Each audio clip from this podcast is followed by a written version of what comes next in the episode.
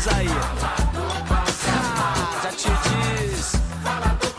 Vai vendo. Pitaco do Cast Zero. É isso aí, galera. Cast Zero de volta na área para poder comentar esse empate aí de Cruzeiro 0, Botafogo 0, válido pela última rodada do primeiro turno do Campeonato Brasileiro. Bom, hum, eu podia falar aqui de coisa tática, esquemas, formações, mas para poder balizar o raciocínio, vamos, vamos voltar um pouquinho no tempo.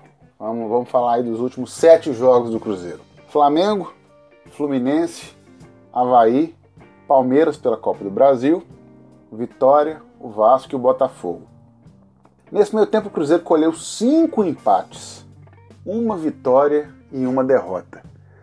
38% de aproveitamento nos últimos sete jogos. Sendo que aí, a gente teve nessa, nessa meiuca desses times aí, dois dos piores times do campeonato, Havaí e o Vitória, e o time reserva do Botafogo. E ainda assim, o ataque do Cruzeiro não conseguiu produzir absolutamente nada nesses jogos. É muito preocupante.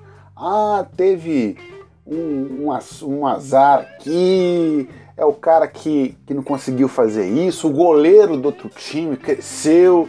Não tem desculpa. Não tem desculpa. Entendeu? O Cruzeiro não consegue uma, uma solução pro, pro ataque. Eu não estou falando de, de peças, não. É, eu, eu, eu, considero que o Sassá é um bom jogador, o Sobs é um bom jogador, mas assim, o Cruzeiro precisa de algumas soluções, né?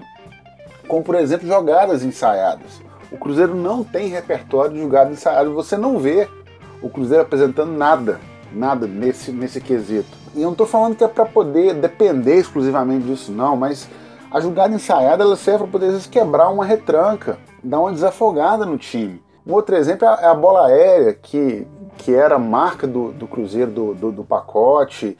Até mesmo depois, né? Você tinha ali o Manuel e o Bruno Rodrigo, acabou. A bola aérea do Cruzeiro acabou. Qual foi o último gol de cabeça que o Cruzeiro fez? Tem que buscar pela memória aí, entrar na internet, porque ninguém lembra. Porque tem, muito tempo. Muito tempo. Então, assim, é, eu vi algumas pessoas falando que o time deu uma melhorada, que não sei o que. Gente, não vamos nos iludir, o Cruzeiro, tirando aí essa vitória do Vasco, que o time do Vasco também é, é horroroso, muito ruim, estava é, completamente desorganizado. O Cruzeiro tem muitos jogos aí, seis jogos que não ganha, que não ganha propriamente de um time mais organizado. A última vitória foi, foi sobre o Atlético Paranaense. O, o time do Cruzeiro está mal treinado. A gente não dá para ficar poder aí escondendo. Essa é a verdade rasgada.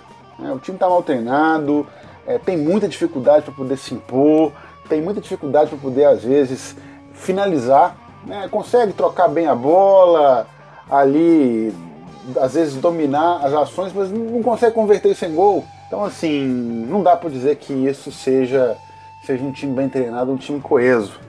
É, eu acho que, que esse aí é, é, é o melhor retrato do, do Cruzeiro atual e assim, foi o que foi a partir de ontem.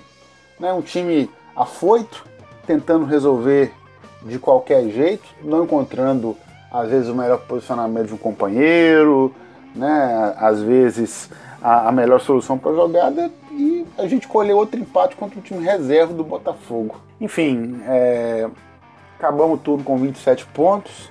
A gente poderia ter acabado na frente do Flamengo com 29, mas ainda assim, mesmo tivesse acabado com os 29, é muito pouco para o Cruzeiro, muito pouco.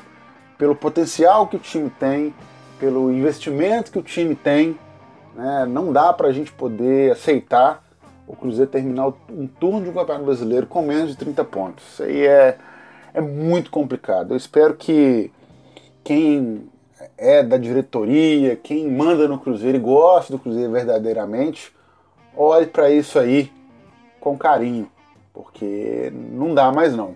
Beleza? Mas era isso aí, galera. Obrigado aí pela audiência, pela paciência. Um abraço.